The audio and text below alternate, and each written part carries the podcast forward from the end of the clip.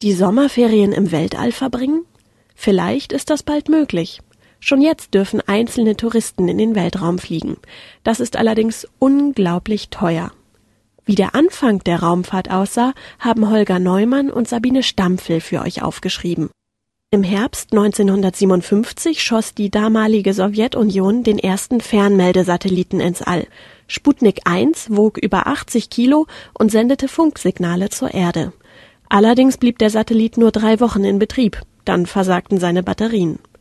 Aber davon ließen sich die Forscherinnen und Forscher nicht abschrecken.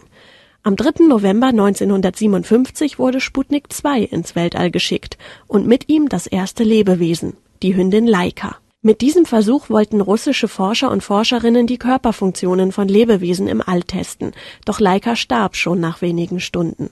Auch die USA arbeiteten an einem Weltraumprogramm und gründeten zur Bündelung der Aktivitäten am 29. Juli 1958 die Luft- und Raumfahrtbehörde NASA. Der Wettlauf mit der Sowjetunion ging weiter. Der erste Mensch im All war der 27-jährige Russe Juri Gagarin. Am 12. April 1961 startete er mit seinem Raumschiff ins Weltall.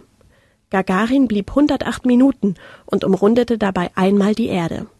Dort, wo er wieder landete, im Wolga-Gebiet, steht heute ein Denkmal und Juri Gagarin wurde nicht nur ein russischer Nationalheld, sondern auch der bekannteste Mensch der Welt.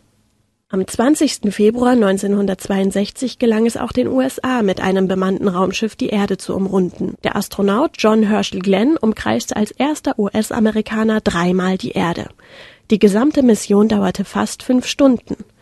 Der Pilot John Herschel Glenn wurde als Held gefeiert und ist bis heute der älteste Raumfahrer, denn 1998 flog er im Alter von 77 Jahren ein weiteres Mal ins All. Am 16. Juni 1963 startete die russische Kosmonautin Valentina Tereshkova als erste Frau ins All. Da war die Technik natürlich schon viel weiter, so dass Tereshkova ganze drei Tage lang unterwegs war, in einer fünf Kubikmeter großen Kapsel. Auf ihrem Raumflug umkreiste sie 48 Mal die Erde.